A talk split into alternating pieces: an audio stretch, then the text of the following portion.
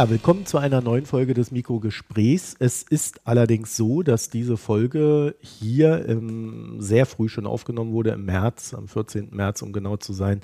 Und ich habe sie nicht veröffentlichen können, weil Hagel, Wind, Sturm und Regen im Hintergrund ein so permanentes äh, Rauschen erzeugt haben in der Endaufnahme, ja, dass das wirklich nicht mehr hörbar gewesen wäre. Wir hatten allerdings das große Glück, dass Auphonic eine Beta-Version veröffentlicht hat von einer Art Noise Reduction, bei der ja solche Hintergrundgeräusche schlichtweg ausgeblendet werden. Und das hat extrem gut geklappt. Ich hatte vorher mit äh, Adobe rumgespielt, die ein ähnliches Angebot am Markt haben, was aber überhaupt nicht funktioniert hat. Also da war dann äh, auch das, das, was gesprochen wurde, überhaupt nicht mehr verständlich.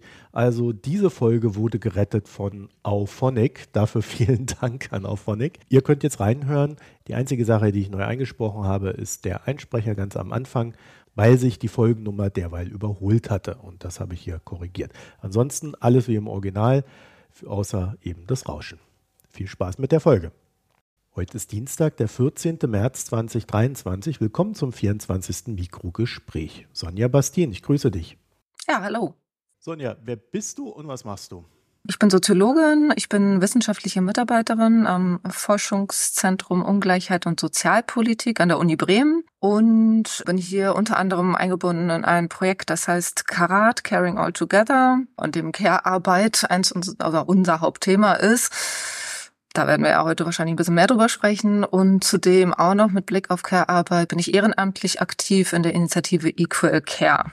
Ja, vielleicht, Sonja, ganz am Anfang, wenn, weil du gerade Care-Arbeit erwähnt hast, was genau ist denn Care-Arbeit? Vielleicht definieren wir das mal am Anfang. Ja, also es gibt da unterschiedliche Definitionen. In den Kontexten, in denen ich jetzt hauptsächlich ähm, unterwegs bin, versuchen wir sehr konsequent eine sehr breite Definition zu benutzen. Zum Beispiel die Initiative Equal Care hat da auch eine ja, Definition ausgearbeitet, mit der ich mich sehr gut auch identifizieren kann. Und Grundsätzlich beschreibt es letztlich alle Tätigkeiten der Fürsorge, sowohl bezahlt als auch unbezahlt. Das ist wichtig, ne, dass wir da alles ähm, uns anschauen. Und zwar eben, ja, genau, unbezahlt oder bezahlt für den eigenen Haushalt oder auch für andere Haushalte, für die Personen, die dort drin leben. Also es sind eben die Haushaltstätigkeiten, an denen viele irgendwie häufig denken, wenn es um Care-Arbeit geht, ne? Kochen, waschen, putzen aber eben auch die Fürsorge für andere Menschen, das aber auch eben in Einrichtungen, Krankenhäusern, Pflegeeinrichtungen und so weiter, ähm, bis hin zu auch Bildungsinstitutionen, Kita, aber auch Grundschule gehört damit dazu. Care-Arbeit beinhaltet aber auch tatsächlich zum Beispiel ehrenamtliche, gemeinnützige Arbeit. Ne? Also das ist etwas, was auch manchmal nicht unbedingt reingezählt wird, aber das machen wir ganz bewusst. Unser Thema heute Familien- und Mütterbelastung insbesondere in Zeiten von und nach Corona. Und wenn ich davon heute darauf blicke, dann sehe ich da ja ich würde sagen, multiple Krisen vor mir ne? und auch ignorierte Krisen vielleicht, denen man unterstellen könnte, dass sie auch stark von gesellschaftlichen Gewohnheiten geprägt sind. Ähm, aber bevor wir dazu kommen, lass uns doch vielleicht mal an den Anfang gehen in, im Sinne von der aktuellen Lage 2020 wäre das. Corona bricht aus und die Politik trifft gefühlt eine Million Maßnahmen, die alles regeln in diesem Land und neu regeln und die vor allen Dingen auch Familien trafen und immer noch treffen. Was ist damals passiert? Was hat die Regierung da beschlossen? Ja, also das war ja so ein Ausnahmezustand, ein Überforderungszustand letztlich, ne, in dem, genau, wie du das schon sagst, sehr, sehr viele Entscheidungen gleichzeitig getroffen werden mussten und auch ein sehr hohes Verständnis in der Bevölkerung darüber war, dass eben ja Kompromisse geschlossen werden müssen und alle zurückstehen müssen. Damals war das eben so, dass ja relativ zeitnah nach den ersten Maßnahmen dann zum Beispiel flächendeckend eben Kitas und Schulen komplett geschlossen wurden auch eben andere Ortschaften, die sonst eben für Familien und für, für Menschen, die eben Care-Aufgaben überhaupt haben. Ich werde jetzt heute hauptsächlich über Eltern und Kinder sprechen, gerade in dem Kontext Corona, was eben vor allen Dingen mit meinem beruflichen Hintergrund zu tun hat, aber es genau, traf eben auch andere Menschen, die Care-Aufgaben, zum Beispiel eben die Pflege von Angehörigen und so weiter haben, deutlich, was dort eben beschlossen wurde. Genau, eben zum Beispiel, dass ja auch in Pflegeeinrichtungen ähm, starke Beschränkungen waren, man dort eben die Angehörigen nicht besuchen konnte und aber auch die Pflege, die zu Hause passiert ist, stark davon betroffen gewesen, was beschlossen wurde. Aber eben, ich spreche jetzt dann heute eher über Eltern und Kinder. Die Situation war dann eben so, dass auch Familien untereinander sich nicht unterstützen konnten, weil man ja auch andere Haushalte nicht treffen konnte. Es schwankte dann nach und nach. Ne? Das Ganze unterlag ja über die Jahre dann auch einer großen Dynamik. Gerade am Anfang in den Monaten gab es ja fast wöchentlich dann auch neue Regelungen. Aber im Großen und Ganzen ist eben das, was vor allen Dingen so einschneidend gewesen ist, dass eben im März diese deutlichen Maßnahmen getroffen wurden und ab Mitte April, da gab es eigentlich so diese eine äh, Pressekonferenz mit Angela Merkel, die so ein bisschen so eine Zäsur war, wirklich in dem Thema, in dem Lockerungen und, und, und kleine Öffnungsschritte oder Perspektiven oder auch schon tatsächlich Beschlüsse so ein bisschen teilweise angedeutet wurden, teilweise auch konkreter wirklich schon waren, aber eben das, was Familien vor allen Dingen so besonders betroffen hatte, war kaum ein Thema beziehungsweise wurde eigentlich ziemlich ja nicht beantwortet in der Pressekonferenz. Und da war eben das Entsetzen bei wirklich vielen irgendwie groß,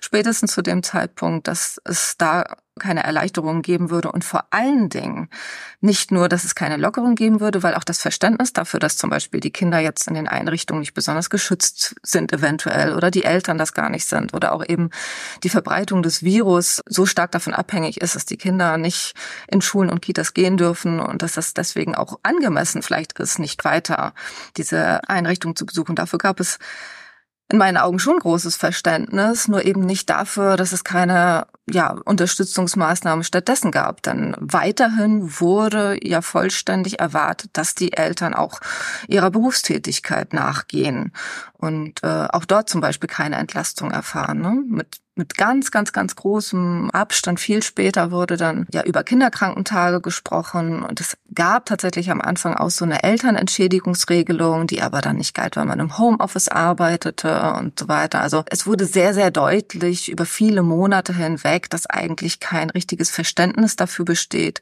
was die Eltern da zu Hause tun, grundsätzlich und insbesondere jetzt nicht, wo diese ganze Kinderbetreuungsinfrastruktur komplett zusammengebrochen ist. Also das wurde in der Zeit einfach wöchentlich sehr, sehr deutlich durch alles, was so entschieden wurde und auch mit in der Prioritätensetzung. Am Anfang besonders stark, aber es zog sich einfach über die ganzen Jahre und ist auch bis heute eigentlich so nur anders gelagert der Fall. Ja, also es ist ja im Grunde nicht auflösbar und deswegen haben wir ja heute dieses Spektrum Kinder, Jugendliche bis Eltern. Wenn ein Kind, gerade wenn es jung ist, nicht in die Kita gebracht werden kann beispielsweise oder in, in die Grundschule, äh, dann muss es ja daheim sein. Und wenn es daheim ist, muss sich ja jemand um dieses Kind kümmern. Ne? Also das ist, äh, glaube ich, eine unausweichliche Logik, vor der man da steht, weswegen ja. es etwas sonderbar ist, dass die Politik diese Logik scheinbar nicht aufgreifen konnte, um daraus Schlüsse zu ziehen. Ja, so sonderbar ist das vielleicht auch nicht. Also zumindest ist das, was dadurch transportiert wird, irgendwie dieser Eindruck und das wurde, da kann ich natürlich nur so ein bisschen anekdotisch berichten aus dem, was eben dann in den Medien verschriftlicht wurde und was in den sozialen Medien diskutiert wurde. Das ist natürlich nicht repräsentativ, aber das, was dadurch an Botschaft ähm, daherkommt, ist ja, dass da so eine Selbstverständlichkeit mitschwingt, ne? dass es klar ist, dass das da jetzt jemand macht und dass das vielleicht auch gar nicht so ein großes Problem ist, denn da ist ja eigentlich wahrscheinlich sowieso irgendwie jemand. Also ähm, Ne, da spielt schon immer noch auch Wollen dieses das Kind mal beim Namen ja dieses westdeutsche genau da, dieses westdeutsche Rollen Bild, Rollenmodell kommt da dann voll zum Tragen, ne? dass da ja sowieso die Mutter ist, die sich dann eben um alles kümmert im Zweifel. Die ganze Care-Arbeit und spätestens jetzt muss ich sagen, ich habe am Anfang in der Definition auch einen ganz wichtigen Bereich ausgelassen, nämlich den ganzen Bereich des Mental Loads, die ganze Organisationsarbeit. Ne? Also das ist auch etwas, was wichtig ist, spätestens jetzt nochmal zu nennen, weil das auch was für die ganzen Belastungen eine ganz große Rolle spielt, weil es geht ja dann auch nicht nur darum, sich darum zu sorgen oder nicht nur eben auszuführen, hier die Kinder zu füttern und nebenher irgendwie im Homeoffice tätig zu sein, sondern sich auch darum zu sorgen, wie geht's denn jetzt zum Beispiel meinem Kind wirklich? Es ist, es ist selbst belastet dadurch, dass es nicht die Freunde treffen kann wie gut oder schlecht kann es jetzt die Hausaufgaben machen? Ähm, wie geht es auch mit dieser ganzen Infektionssituation um, mit dieser ganzen, diesem Gefahrenpotenzial, was ja wirklich auch überall verbreitet wurde? Das ist ja auch nicht ohne gewesen und zieht sich einfach jetzt über diese Jahre intensiv hin, weil eben ständig diese Reorganisationsarbeit auch notwendig ist. Ne? Also dann gab es ja eine Zeit lang diesen Wechselunterricht und all das blieb letztlich zu ganz, ganz großen Teilen auf den Müttern liegen, weil das auch schon vorher so gewesen ist. Ne? Also das ist ja jetzt alles diese besondere Corona-Situation, über die wir sprechen, aber das Problem an der Geschichte haben wir nur deshalb, weil es auch vorher schon so war, dass die Mütter die Care-Arbeit und den Mental Load hauptsächlich getragen haben und weil es eben auch schon vorher so war, dass das als Selbstverständlichkeit hingenommen wurde. Und es gab gibt ähm, Studienergebnisse vom Max-Planck-Institut für demografische Forschung aus der Zeit der Pandemie, wo auch nochmal gezeigt oder eben ja festgestellt wurde, dass es auch typisch ist, dass gerade in Krisensituationen politische Entscheidungen eben, ne, wenn sie in so einer Überforderungssituation stattfinden, wie ich das am Anfang auch geschildert habe, dass da dann oft eben auch zurückgegriffen wird auf so ein Bauchgefühl, auf eben diese ja, Normen, auf die sozialen Normen, auf die Erwartungen, auf das, was wir eben so internalisiert haben an, an Normen. Und das ist eben das, was hier dann auch nochmal ganz doll zum Tragen gekommen ist, ne? dass das eigentlich ja so eine Selbstverständlichkeit ist, dass das zu Hause eben die Mutter ist, die das auffängt und deswegen das Problem, was dahinter steht, gar nicht in der Form gesehen wurde. Auch eben in den, ja, in diesen vielen Entscheidungssituationen, die es ja gab in der Zeit. Wie hat sich das denn auf die Kinder und Jugendlichen ausgewirkt? Also weiß man, ob sie da gut durch die Pandemie durchgekommen sind oder ob sie da vielleicht auch Nachteile erlitten haben? Gibt es da, Erkenntnisse? Ja, ich denke, das ist ja, kommt man gar nicht so richtig drum herum, ne, da das mitzubekommen. Da wurde ja jetzt in den letzten Jahren viel zu gewarnt. Dann gab es Ergebnisse und gibt es ja auch fortlaufend Ergebnisse, dass bestimmte Bildungsrückstände sich vergrößert haben, dass die psychischen Belastungen größer geworden sind. Im Einzelnen kann ich die Zahlen jetzt dazu nicht hier vortragen, aber da ja ist schon sehr klar, dass es da in, in der großen Fläche und punktuell dann nochmal besonders das sehr ja starke Auswirkungen hatte. Also und auch da wieder natürlich, da wo es eh schon schwierig war, ist es jetzt noch mal schwieriger geworden. Also auch die Bildungsungleichheit und die eben soziale Ungleichheit, gerade mit Blick eben auch auf Kinder und Jugendliche, ist nochmal größer geworden. Also in den Haushalten, die sowieso eben schon Probleme hatten, da ist es jetzt eben schwieriger geworden, während eben Haushalte, in denen es ähm, grundsätzlich besser lief, auch vor der Pandemie, eben sind die Probleme nicht so stark angestiegen und deswegen ist hier der Unterschied einfach nochmal größer geworden. Ja. Wobei das ja sogar zusammenwirkt. Ne? Also wenn ich es mir leisten kann, dass die Frau daheim bleibt und sich um das Kind kümmert, also dieser Muttermythos, dieser Deutsche, und das in einer einkommensschwachen Familie auch schon rein finanziell gar nicht möglich ist, mhm. da müssen dann auch einfach alle arbeiten, ja. dann hat man ja einmal auf der, der Geldseite das Problem, wenn dann jemand daheim bleiben muss, im Regelfall die Mutter. Und man hat gleichzeitig aber auch das Problem, dass das Kind äh, ja auch nicht hundertprozentig aufgefangen werden kann, zum Beispiel durch Nachhilfe, äh, die man dann sich nicht leisten kann. Also da hat man ja so eine Schere, die sich immer weiter öffnet zwischen diesen beiden Polen. Genau, das sind eben diese kumulierenden, sich kumulierenden Benachteiligungen, ja. Die haben sich dann während der Pandemie dann auch tatsächlich ausgeweitet. Also das hat sich verstärkt. Ja, und wie ich schon sagte, also da haben ja auch die ExpertInnen vorgewarnt vorher. Das ist jetzt eben nicht so besonders schwierig gewesen, vorherzusehen. Und gleichzeitig eben hätte man da aber einfach sehr, sehr entschieden handeln müssen, damit eben das nicht auf diese Art und Weise passiert und vor allen Dingen, selbst wenn das dann jetzt eben nicht passiert ist, aus welchen Gründen auch immer, müsste das jetzt eben auf eine Art und Weise anerkannt werden, dass man sagt, okay, dann müssen wir jetzt eben ganz entschieden versuchen, das zu bekämpfen. Aber darüber reden wir wahrscheinlich gleich eh noch, ne? was man jetzt so machen kann. Darüber reden wir am Ende, ja. was man machen kann, beziehungsweise was man machen sollte. Ja.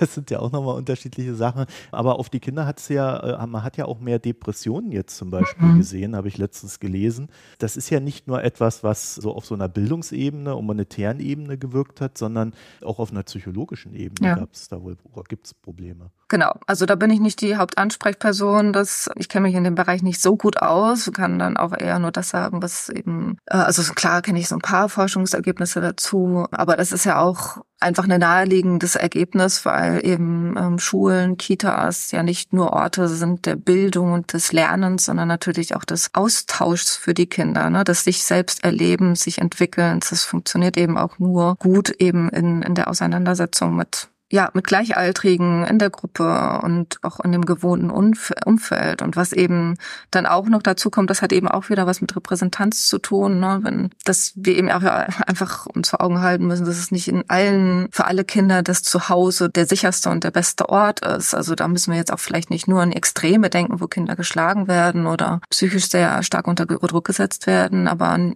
viele Kinder haben zu Hause auch nicht den Ort, an dem sie sich gut erholen können oder gut sich sie selbst sein können oder wirklich Sicherheit erfahren und für die fällt dann eben genau dieser sichere Ort weg, wenn sie nicht mehr zur Schule können oder zu der, zu der, zur Nachbarsfamilie oder eben in den Kindergarten, in den Hort. Und was ich mit Repräsentanz meine, ist eben, dass auch etwas ist in, im Bereich der Entscheidungsfindung in der Politik, dass da zum einen dann die Mütter selbst zum Beispiel fehlen, die aktuell Care-Arbeit leisten und sofort dann auch massiv sagen könnten, gar nicht auf die Idee kommen würden, okay, die kann man da jetzt einfach alleine lassen mit dieser Mehrfachbelastung aus Erwerbstätigkeit, Mental Load Care-Arbeit, sondern eben auch Familien oder Menschen weniger repräsentiert sind, die dann auch zum Beispiel sofort sehen, dass das für Kinder eben auch nachhaltig ein psychisches großes Problem sein kann kann, weil es nicht in allen Familien gut ist. Ne? Also das ähm, hat mit dem Bereich der Depression natürlich auch zu tun, ja. Und auch so eine Art Gefühl des Nicht-Gehört-Werdens?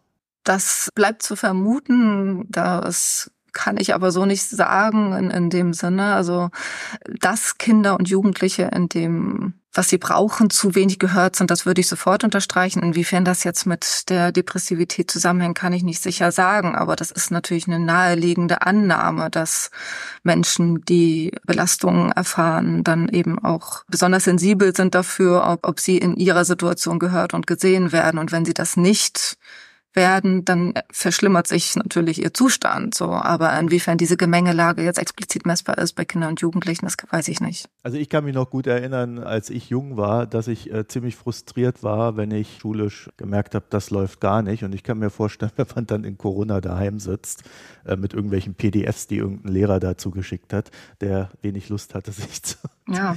sich da mehr Arbeit zu machen. Weil da kann ich mir vorstellen, dass das für die Kinder ein sehr frustrierendes Erlebnis war. Mhm ist sicherlich auch nur dann wieder anekdotische Evidenz, aber ich glaube, da braucht man dann nicht allzu groß in die Ferne schweifen, um das zu verstehen. Ich habe jetzt die Kinder als erstes genommen, weil ja die Eltern auch diejenigen sind, die quasi damit umgehen müssen. Genau. Also einmal natürlich ein Umfeld für die Kinder schaffen, aber auch ja damit umgehen müssen, wie es ihrem Kind geht. Ja, also das eine ist so dieser Alltag, wie bewältige ich den? Und dann hat man ja dann aber auch noch die Gefühlslage des Kindes. Das heißt, die Eltern haben da ja auch eine Art mehrfach Veränderungsbelastung erlebt in dieser Zeit. Auf jeden Fall, ja. Ich hatte das ja schon so ein bisschen angedeutet. Das eine ist eben diese ganze Organisation und dieses irgendwie das alles hinkriegen und sich zerreißen zwischen Küche, Badputzen und das Tablet einrichten für das Homeschooling oder wie auch immer. Oder irgendwelche Seiten ausdrucken, die die LehrerInnen schicken und die eigene Erwerbstätigkeit weiterhin so gut es geht hinbekommen. Aber genau, es geht dann eben auch vor allen Dingen darum zu dieses Erkennen, ähm, wie geht es meinem Kind jetzt in dieser Situation. Ne? Also auch diese Belastung, da diese Fürsorge gut hinzukriegen in einer besonderen Krisensituation fiel dann ja auch auf sehr wenige Menschen zurück. Ne? Also was uns ja auch zumindest im Idealfall mehr geteilt ist mit ErzieherInnen, mit LehrerInnen, die dann ja auch ein Auge auf das Kind haben, die auch eben mental unterstützen können. Das fiel weg und es kam eben zusätzlich hinzu, dass eben die Kinder ja eine besondere Belastung erfahren haben. Und das dann zusätzlich zu der besonderen Belastung, die auch Eltern erfahren haben, ja, und viele Eltern, das ist meine, mein Eindruck, haben eben dann auch gemerkt, dass sie auch diesen Ansprüchen, diesen Bedarfen der Kinder dann auch nicht gut gerecht werden können. Ne? Und das ist eben auch eine Situation, in der man sich als fürsorgeleistende Person sehr, sehr alleingelassen fühlen kann, wenn man eben erkennt, okay, ich, ich schaffe das nicht mehr, das, was ich eigentlich hier gerne gut machen möchte, weil die Kinder ja in der Regel für die allermeisten Eltern sehr, sehr, sehr wichtige Menschen sind, die ihnen so sehr am Herzen liegen, dass eigentlich es für sie mit das Wichtigste ist, dass das gut funktioniert und dass sie sehen, dass sie da ihre Aufgabe gut bewältigen können. Und dann zu merken, dass man dem tagtäglich nicht mehr gerecht werden kann. Das ist ja eine, eine, große Enttäuschung und an sich eine große zusätzliche Belastung, das zu erkennen. Und es gibt tatsächlich im Bereich der beruflichen Pflege gibt es einen Ausdruck dafür, den Begriff der moralischen Verletzungen oder auf Englisch Moral Injuries. Da wird ein bisschen mehr drüber gesprochen seit einiger Zeit, aber eben im, im Bereich der, der unbezahlten Fürsorgearbeit und auch eben in der Eltern-Kind-Beziehung wird da aktuell noch gar nicht so sehr drüber geredet. Aber das ist in meinen Augen ein sehr ähnliches Gefühl, auch wenn es da nicht unbedingt darum geht, dass vielleicht Menschen also existenziell äh, quasi im Stich gelassen werden, weil sie gesundheitlich gerade nicht mehr versorgt werden können. Das ist in der Regel vielleicht nicht der Fall. Aber wenn ich trotzdem sehe, mir entgleitet das irgendwie, ich schaffe das zu Hause nicht mehr, diese Belastung ja selber irgendwie zu tragen und dann auch noch stabil für mein Kind da zu sein. Gerade Eltern mit kleineren Kindern wissen, wie sehr man sich selbst auch zusammen haben muss und äh, in einer guten physischen und psychischen Verfassung sein muss, um all das irgendwie auffangen zu können, was diese kleinen Menschen so brauchen. Die wissen, glaube ich, ganz gut, was ich meine, wenn ich sage, dass das eben schwierig ist, wenn man dann so stark belastet ist, das dann leisten zu können und wie sehr, sehr verletzend das einfach ist, das dann ja nicht tun zu können und dem Kind das nicht geben zu können und dass das dann einfach auch ein Kampf ist, der dann so stark auf der Individualebene ausgetragen wird. Also die Kinder dann eben Frustration zu Hause erleben, auch, also dass die Eltern sich auch untereinander dann um, unter Umständen eben mit Blick auf diesen großen Druck auch gegenseitig nicht mehr immer gut verstehen, dass, die, dass es Streit gibt, dass es eben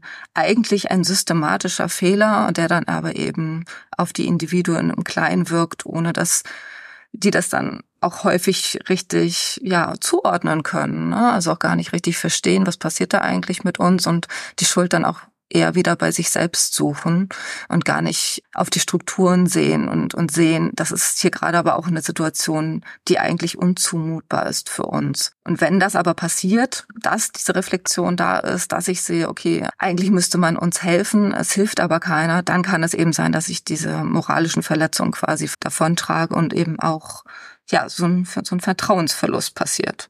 Jetzt hast du mir eine schöne Brücke gebaut mit dem Vertrauensverlust hin zur Demokratie. Ich würde trotzdem vorher gern noch mal ein klein wenig abbiegen, weil äh, diese, dieses Erleben hat ja auch eine Auswirkung auf die Eltern, zum Beispiel im Sinne von Gesundheit, psychologischer äh, Gesundheit, wie auch äh, sicherlich körperlicher Gesundheit. Also das hat ja nicht nur auf das Lebensumfeld eingewirkt, sondern auch tatsächlich auf die Person direkt sehr stark. Ich habe immer so ein bisschen das Gefühl, das wird recht wenig gesehen, diese individuelle Last, die da auf die Menschen eingewirkt hat.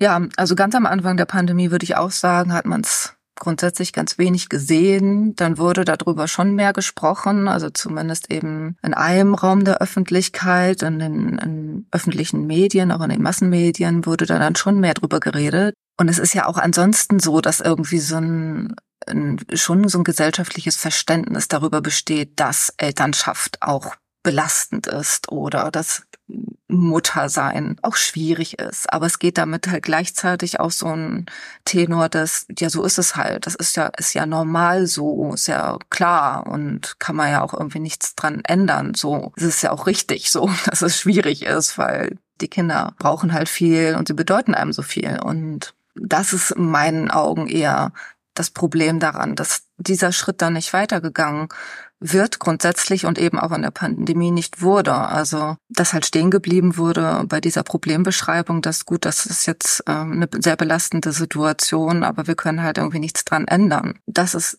eher in der Breite, in der Gesellschaft, ähm, ja, das Problem. Also nicht nur so politikseitig, dass dann eine Ratlosigkeit besteht, sondern unter Umständen eben auch bei den Menschen, die fordern, dass sie eigentlich besser oder eigentlich sagen, wir müssten besser entlastet werden, aber es gibt dann eben auch nicht so viele Ideen dazu.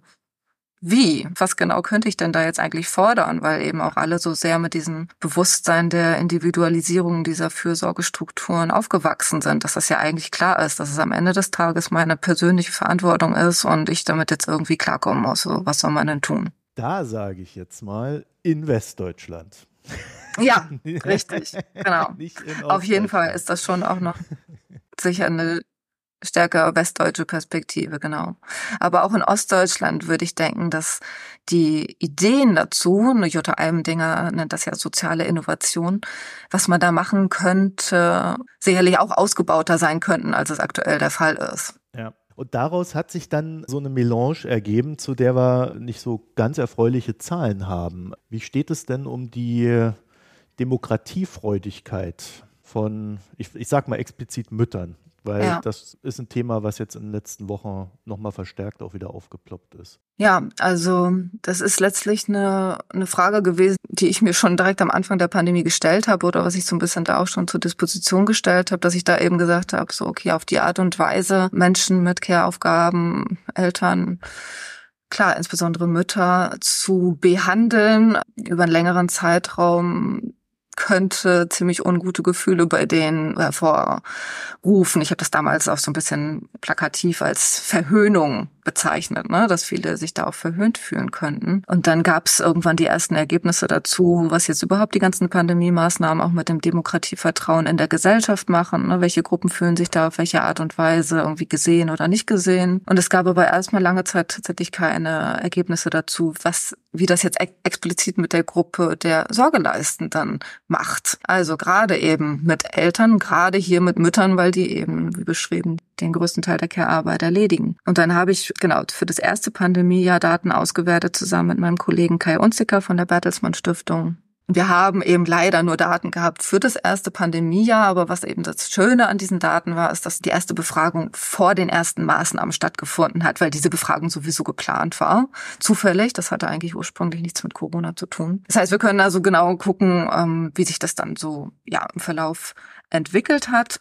Und das war halt einfach auch überhaupt nicht so total klar, wie das jetzt sein würde, weil auf Basis dessen, was ich eben auch schon erzählt habe, es auch hätte sein können, dass ja, da sind große Belastungen und so, die dann auch schon übrigens in der wissenschaftlich gut abgedeckt waren. Also die Zahlen schwanken da zwar immer so ein bisschen, aber die deutlich zeigen, dass gerade Mütter viel ja, viel stärker belastet gewesen sind, mental, aber auch eben finanziell. Also das war schon alles klar, aber es war eben noch nicht so klar, ob sich das auch auf ihre Enttäuschung auswirkt, weil es auch eben ja hätte sein können, dass diese Selbstverständlichkeit, die es in dieser Gesellschaft eben gibt dafür, dass es eigentlich so ein individuelles Problem ist, dass das individuell zu lösen ist, dass sich das eben derart auswirkt, dass ja die Menschen sagen, na gut, man, was, was hätte man auch machen können, so. Und dann haben wir uns das eben angeguckt und die Zahlen, wenn man Eltern insgesamt anguckt, da hat man eben auch schon so ein bisschen gesehen, ja, auf bestimmten Ebenen gibt es da eine Vergrößerung des Unterschieds zwischen Menschen mit und ohne Kindern. Also zum Beispiel was die Demokratiezufriedenheit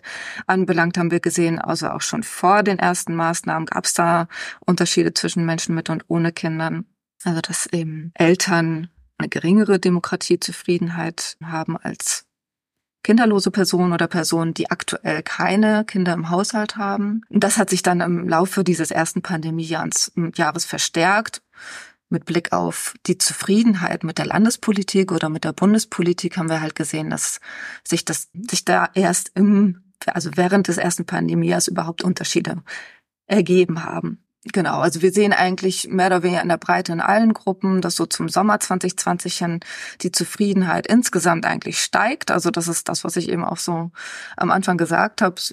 Im Großen und Ganzen hatten die Menschen viel Verständnis dafür, dass es eine schwierige Situation ist, aber ab einem gewissen Punkt geht dann eben diese Schere auseinander und da zeigt sich dann eben, dass Personen mit, mit Kindern unzufriedener geworden sind, während das bei anderen nicht der Fall gewesen ist. Und wenn wir dann differenzieren nach Geschlecht, also gucken, wie ist es jetzt explizit für die Mütter, da sehen wir dann eben ganz besonders große Unterschiede. Zum Beispiel eben innerhalb dieses ersten Pandemias sehen wir, dass über die Hälfte der Mütter sowohl Zukunftssorgen als auch eben Rückgänge im Politikvertrauen aufweisen. Also bei den Vätern sind es ja nur so um die, also weniger als zehn Prozent, die überhaupt Politikvertrauen einbüßen und bei den Müttern eben ja etwa die Hälfte von den Menschen, die wir uns da angeguckt haben. Das war zum Ende keine repräsentative äh, Befragung mehr, aber Ähnliche Ergebnisse gibt es auch beispielsweise von der Hans-Böckler-Stiftung.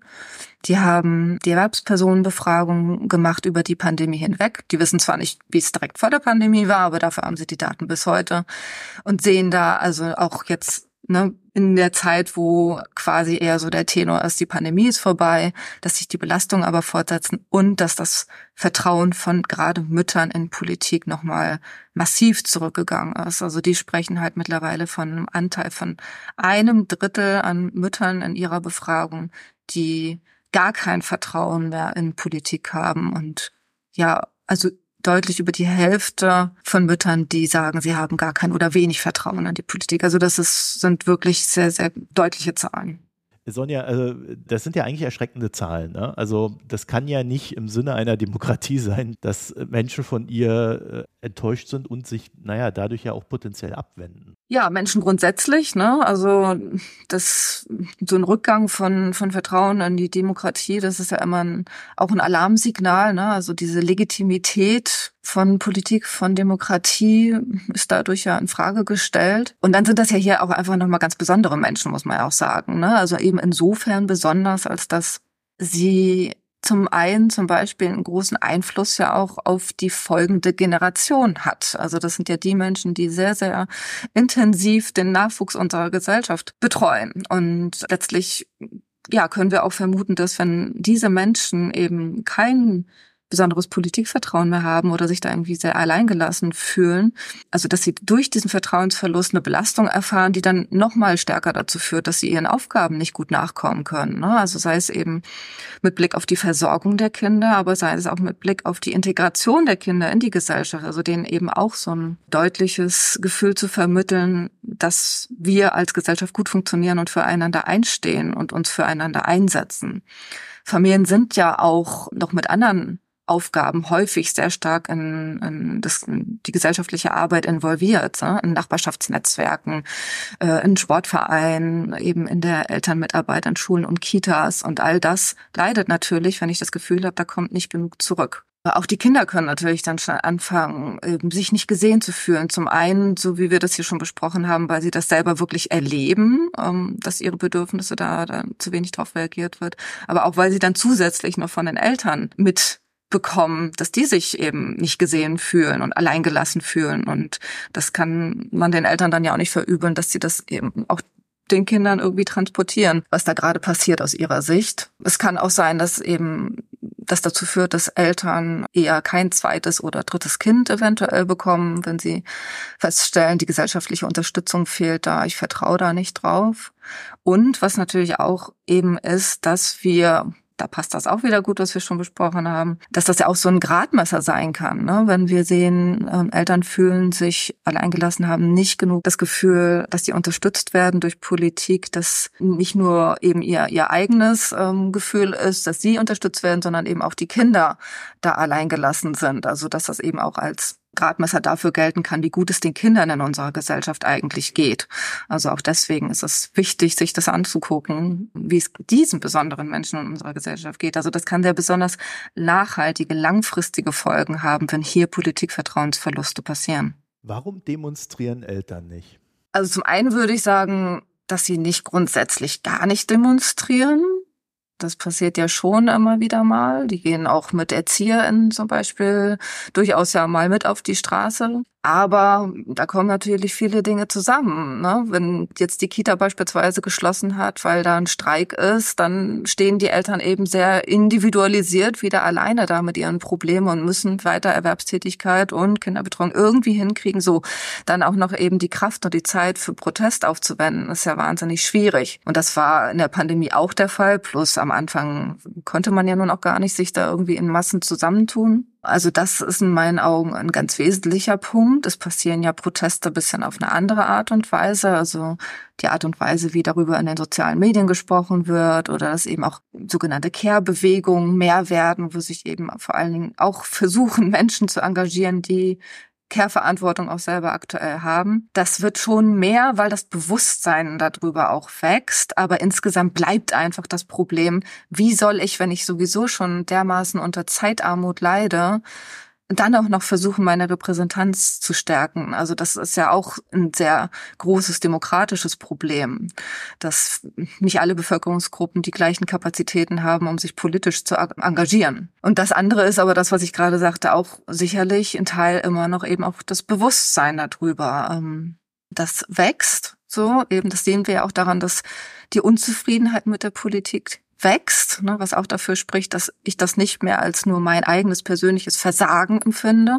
Aber auch das ist immer noch etwas, was durchaus auch noch wirkt. Also diese Einstellung, diese, die Erwartungshaltung, die gerade Frauen auch vermittelt wird, dass das ihr Bereich ist, ihr natürliches, ihr natürliches Umfeld, in dem sie funktionieren müssen, weil sie das ja quasi in die Wiege gelegt bekommen haben und dann aber eben zu sagen, so nein, ich schaffe das nicht und das muss ich ändern, ich brauche da mehr Unterstützung und die kann ich, darf ich, muss ich eigentlich auch einfordern dann, ja, das klafft da eben an der Stelle auch auseinander und es hilft dann auch nicht dabei, diese Bewegung so richtig in den Gang zu kriegen. Ich habe aber auch nicht das Gefühl, dass es irgendwie Parteien gab, die das groß aufgenommen hätten, das Thema.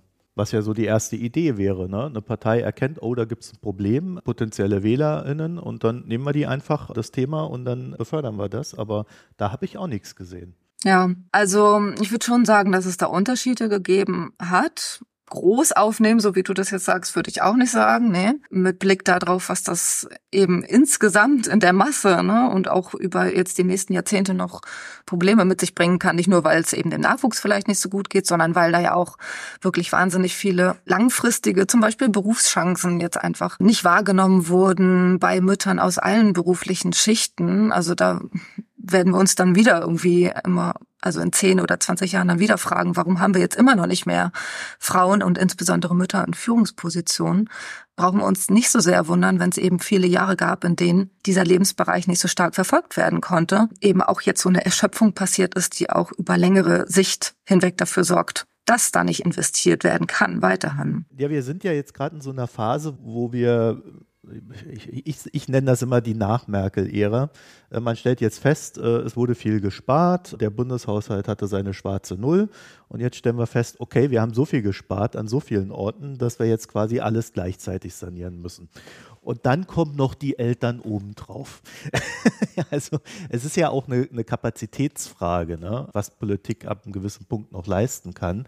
Wobei man durchaus sagen kann, gerade im, im Bildungsbereich, können wir schon von Jahrzehnten der Versäumnisse sprechen, wenn wir, wenn wir da etwas äh, forscher an die Sache rangehen. Also es ist so eine ganz komische Melange, in der wir uns gerade befinden. Ja, also das ist ganz spannend, wie du das jetzt so formulierst. Ne? Das ist ja schon sehr symptomatisch. Und dann kommen noch die Eltern oben drauf. Das habe ich jetzt auch mit Absicht ne? so genau. gemacht. ja, das ist eigentlich stehen die Eltern ja ganz sollten sie ganz unten, also ganz oben in der Prioritätenliste, wie auch immer, oder ganz unten ja. bei dem, was wir eben so als Basis erkennen. Ne? Also ja, das spricht einfach nur diese Selbstverständlichkeit aus, ne, von der wir hier immer wieder reden, dass es einfach klar ist, dass die diesen Job machen, vor allen Dingen die Mütter. Und ja, Bildungsbereich, sagst du genau, ne, da gibt's schon jahrzehntelang eben Versäumnisse, aber im Bereich der Gleichstellung mindestens genauso, wenn nicht sogar mehr.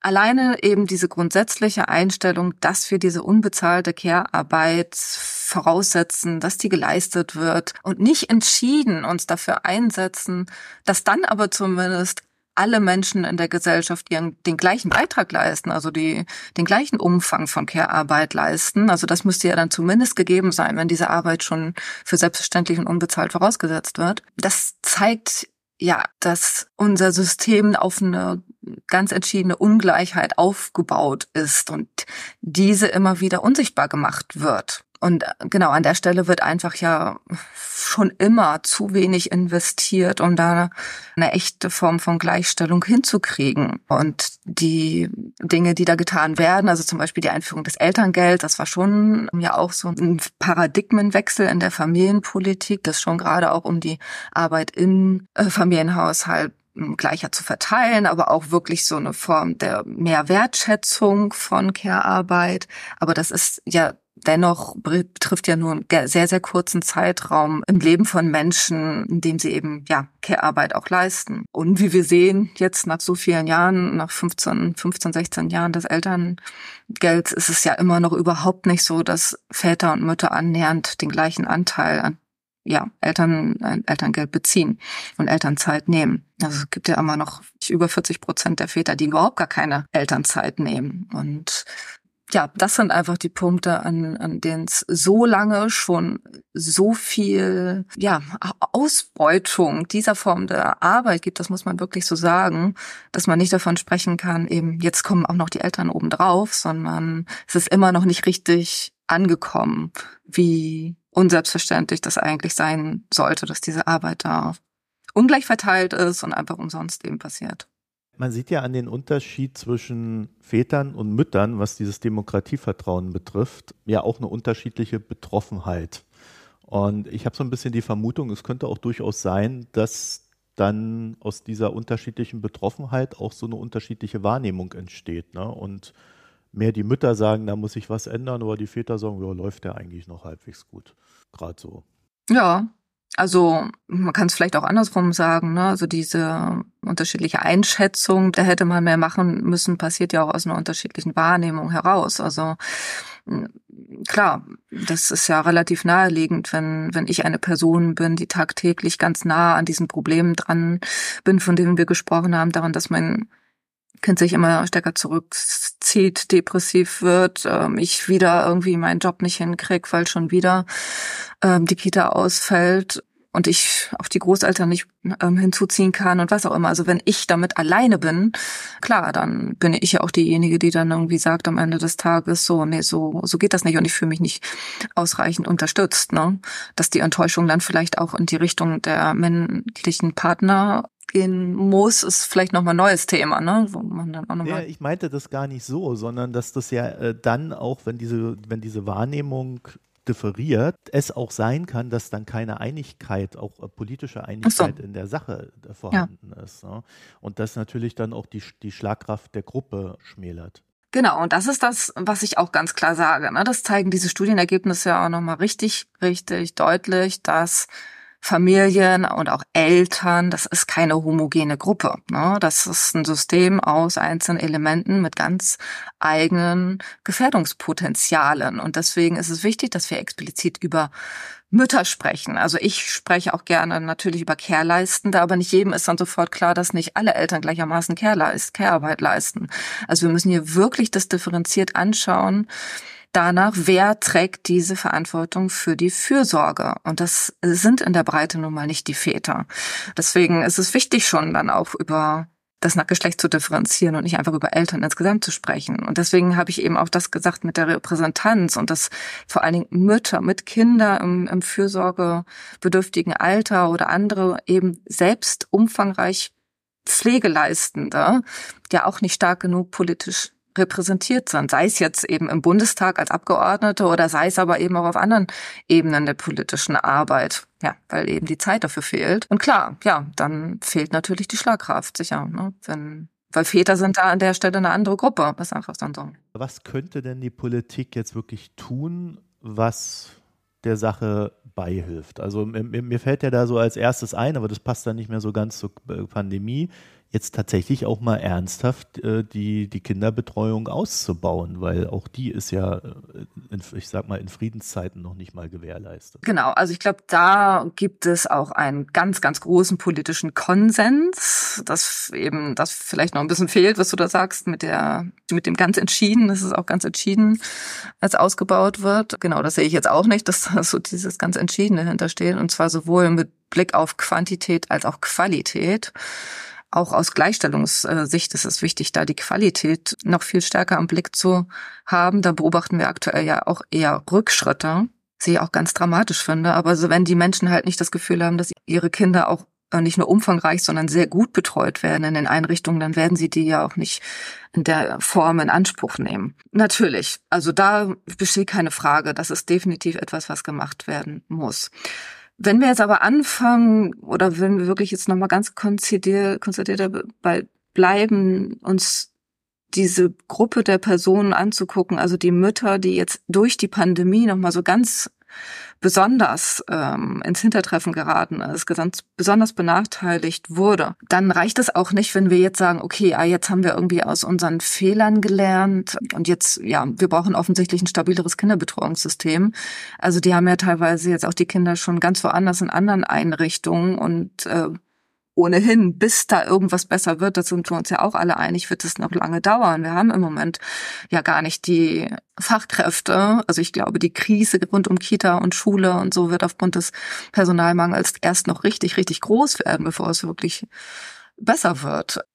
Ja, und deshalb ist es wichtig, dass wir aber auch dann noch andere Stellschrauben nutzen, um diese Gruppe, die da, ich sage mal, so ein bisschen über die Klippe gestürzt wurde in den letzten Jahren, also sowohl Kinder als auch eben Mütter, dass wir die auch mit ganz maßgeschneiderten Maßnahmen betrauen. Ne? Also ich nenne jetzt nochmal diese sozialen Innovationen. Wir Menschen sind zu so vielen Dingen in der Lage, wenn wir ExpertInnen zusammensetzen und denen ein Budget aber auch mit zur Verfügung stellen, dass sie handlungsfähig macht. Also das sind sicher keine Aufgaben, die man nicht lösen kann.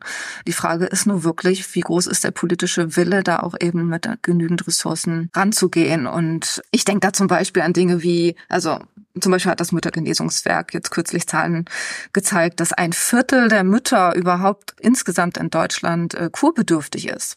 Es steht außer Frage, dass es, dass es aber nicht genügend äh, Kapazitäten dafür gibt. Aber da muss man eben anders und kreativ drüber nachdenken. Vielleicht brauchen die eben Sonderurlaub, ähm, brauchen andere Möglichkeiten, um sich diese Auszeit zu geben, brauchen aber auch Unterstützung beispielsweise im Alltag ähm, diese ja diese Frauen diese Familien zum Beispiel wird ja schon ewig über diese haushaltsnahen Dienstleistungen gesprochen dass man also allen Familien die Möglichkeit gibt Hilfe im Haushalt äh, sich leisten zu können und diese Hilfe gleichzeitig aber auch auf eine Art und Weise zu bezahlen, dass es eben auch wieder gerecht und richtig ist, also sozialversicherungspflichtig zu einem angemessenen Lohn. Ne? Das ist ein heikles Thema, darüber bin ich mir bewusst, aber ich denke, die Lösung ist nicht da nicht drüber nachzudenken, sondern genauso wie wir auch Kinderbetreuung versuchen, ja, gesellschaftlich zu organisieren, kann man auch an der Stelle und muss man an der Stelle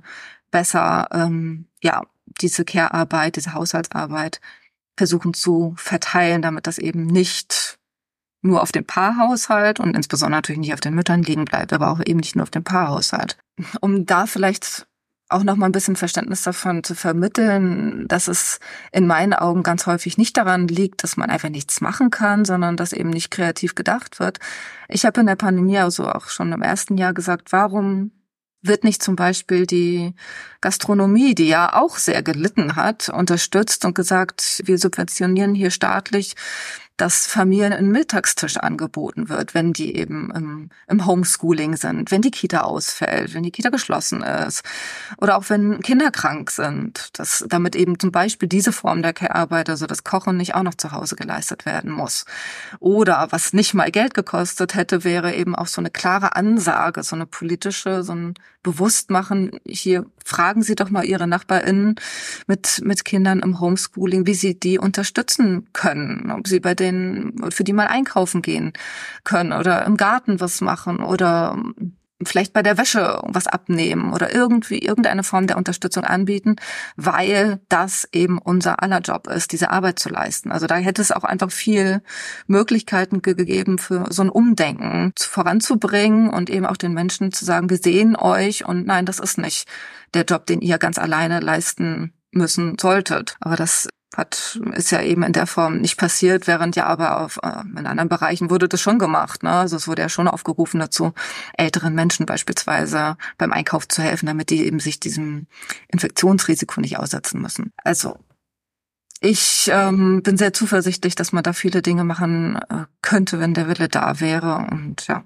löst alles irgendwie nicht so dieses grundsätzliche Problem der Care-Arbeit selber auf. Also Care-Arbeit finde ich ist grundsätzlich kein Problem. Nein, also ich meine, ja, aber die Bezahlung der Care-Arbeit vielleicht ja. oder die Anerkennung der Care-Arbeit. Also ja, glaube, also es ist ja, an, ne? genau, es ist ja diese Gemengelage aus passiert unbezahlt, wenn wir über unbezahlte Care-Arbeit sprechen, und ist ungleich verteilt.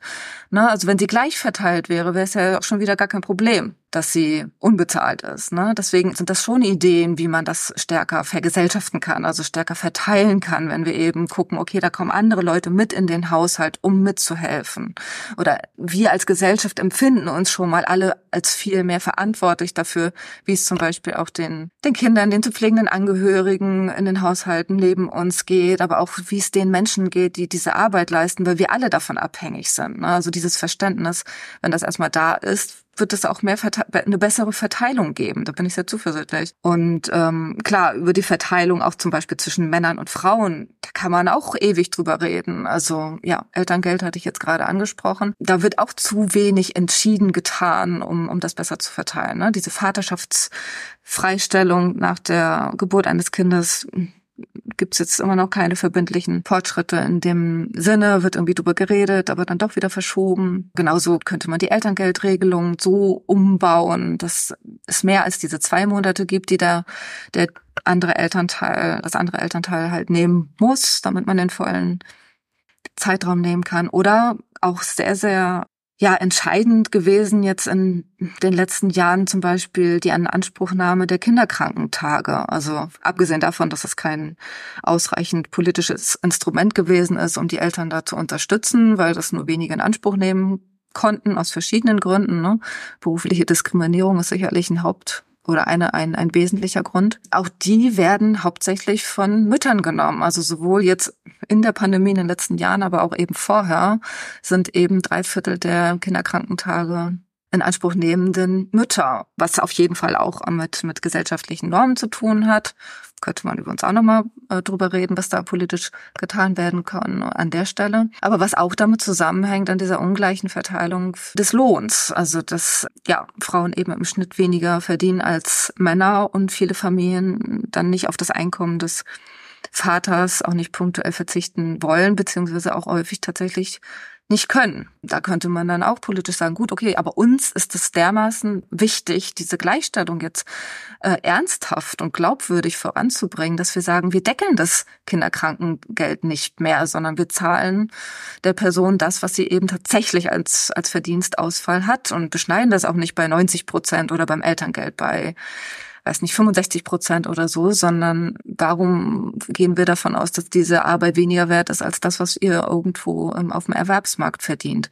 Und dann würde sich auch eben die Inanspruchnahme im Paar nochmal anders gestalten. Also das sind alles Bereiche, in denen es darum geht, die Arbeit anders zu verteilen und, und die Form der Wertschätzung, klar, müssen wir da auch anders drüber reden. Ne? Also eigentlich bräuchten wir alle mehr Zeit in unserem Leben, die ökonomisch abgesichert ist, um diese Care-Arbeit zu leisten. Ne? Das ist der andere Bereich, über den mehr gesprochen werden muss. Also nur diese Umverteilung im Sinne von, wir müssen Kita ausbauen, damit auch Mütter voll, Vollzeit erwerbstätig sein können über ihr Leben hinweg. Das reicht eben nicht, weil das wird das wird nicht dazu führen, dass Menschen dauerhaft gesund partizipieren können, wenn alle über ihr ganzes Leben unbedingt ähm, 40 Stunden und mehr arbeiten müssen, ne? weil mit Kita-Ausbau ist ja nicht die gesamte Care-Arbeit dann umverteilt. Und auch mit den anderen Dingen, die ich jetzt genannt habe. Ne? Es wird immer noch für manche Menschen zu bestimmten Zeitpunkten in ihrem Lebenslauf mehr Care-Arbeit anfallen als zu anderen Zeitpunkten oder bei anderen Menschen. Und da brauchen wir dann auch eine Lösung für, eine zeitpolitische Lösung. Also da gibt's auch verschiedene Modelle, die teilweise wirklich auch schon weit vorangeschritten sind. Das Optionszeitenmodell oder bestimmte Familienarbeitszeitmodelle. Aber genau, da braucht es dann einfach auch den politischen Willen, dem nachzugehen. Ich würde gerne eine Sache ergänzen. Männer hm. in die Pflicht nehmen. Definitiv. Da, da, würde, da würde es ja anfangen. Ne? Ja, genau. Also das, die Sachen, die ich jetzt genannt habe, sind mir immer besonders wichtig, ne? also eben auch die Elterngeldregelung, die Vaterschaftsfreistellung, das eben vorantreiben äh, an, den, an den Gehaltsdeckeln oder an den Deckelungen von bestimmten Leistungen eben daran gehen, weil ich immer ein bisschen vorsichtig bin mit so individualisierenden Lösung, ne? Weil es ist eben so, dass auch Väter teilweise auch besondere, teilweise die gleichen und da genau würde ich dann auch sagen, gut, ähm, muss man dann eben in, in den sauren Apfel beißen, also die gleichen Belastungen oder die gleichen Probleme haben auf dem Erwerbsmarkt, wenn sie zum Beispiel sagen, ich will jetzt ein halbes Jahr oder ein Jahr in Elternzeit, wie das auch Mütter verspüren, aber teilweise sind die Hürden da auch eben größer, weil ihnen diese Norm des Familienernährers entgegengebracht wird, weil da teilweise noch mehr Unverständnis ist. Unterm Strich erleben Väter und Männer sicherlich sehr viel weniger Diskriminierung auf dem Erwerbsmarkt als Mütter oder Frauen. Das will ich nicht sagen. Trotzdem können wir als Gesellschaft ja versuchen oder müssen wir da auch eine Lösung für finden, dass das eben anerkannt wird, ne? dass es diese Form der Diskriminierung nun mal auch gibt. Es muss halt auch zur gemeinsamen Sache werden. Ne? Also wenn immer ja. nur jede Gruppe so vor sich hin wurstelt und ihr eigenes Ding treibt, dann, ja, dann ist halt mit Gemeinsamkeit nicht viel. Ne? also deswegen habe ich das jetzt kurz reingeworfen, weil äh, ich glaube schon, dass das auch dazu gehört. Das ist halt äh, auf allen Ebenen so eine Art verändertes Mindset. Und ja. ich bin wiederum äh, ökonomisch betrachtet immer so ein bisschen skeptisch, was dieses Nudging betrifft, ne? Äh, was ja politisch gerne gemacht wird. Hier ein bisschen Geld hinstreuen, da ein bisschen Geld hinstreuen und dann bewegen sich Absolut. die Leute schon in die richtige Richtung. Ja, bis dann die nächste Regierung kommt und alles anders sieht. Ja, ne? ja da gibt also. es auch Studien zu, ne? dass diese kleinen Maßnahmen nicht zu dem Systemwechsel führen, den wir eigentlich bräuchten, klar. Ne? Genau, über den können wir gerne auch noch sprechen. Ne? Also, was es eigentlich bräuchte, wäre eben eine Anpassung unseres, unseres Wirtschaftssystems. Ne? Also, dass wir eben verstehen, dass diese Festlegung, die es irgendwann mal gab, dass die Arbeit, die da in den Haushalten geleistet wird, nicht bezahlt wird oder eben nichts wert ist, keine produktive Arbeit ist, dass das ja eine künstlich, also auch eine künstliche Festlegung ist, ne? so wie eigentlich alle unsere Strukturen.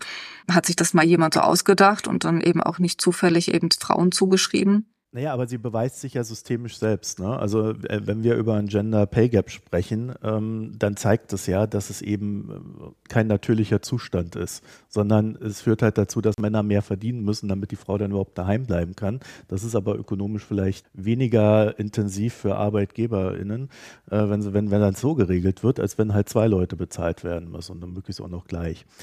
Also da kann man schon viel rumspielen mit, mit, mit diesen Gedanken, aber es, ich glaube, es läuft tatsächlich am Ende darauf hinaus, es ist ein Mindset, das ist eine wirtschaftliche Entscheidung und wir als Gesellschaft müssen halt darauf hinarbeiten, dass sie sinnvoller getroffen wird. Ne? Das heißt, glaube ich, auch nicht, dass Kapitalismus abgeschafft wird, sondern nur, dass das sind Verteilungsfragen bei Zeit wie Geld.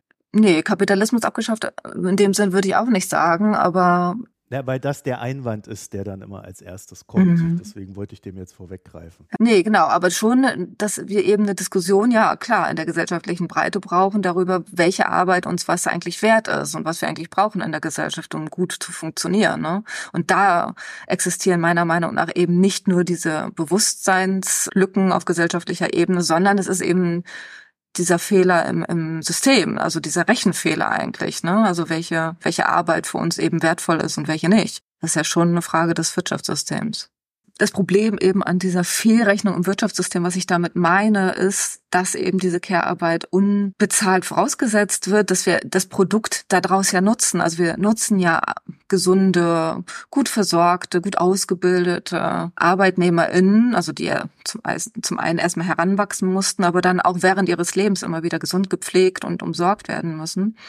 Die werden ja ähm, genutzt, ohne dass eben aber die Kosten, die daraus entstehen, wirklich angemessen refinanziert sind. Also es gibt diese Kopplung in dem Sinne nicht. Und da gibt es eben letztlich so eine Parallele eigentlich zur, zur Klimakrise. Ne? Insofern, als dass auch wir eben da auch genau das Gleiche haben, dass eben Umweltressourcen genutzt werden, um zu produzieren, aber eben die Kosten, die daraus entstehen, für die Umwelt, für uns alle, nicht eben diese Produktionsweise gekoppelt ist. Ne? Das wird externalisiert. Und ähm, genau, das sind eben diese Rechenfehler, die sowohl zur Klimakrise als auch zur Care-Krise führen. Und das ist der systemische Fehler, an den wir eben auch ran müssen. Sonja Bastin, ich danke dir für das Gespräch. Sehr gerne, danke, dass ich da sein konnte.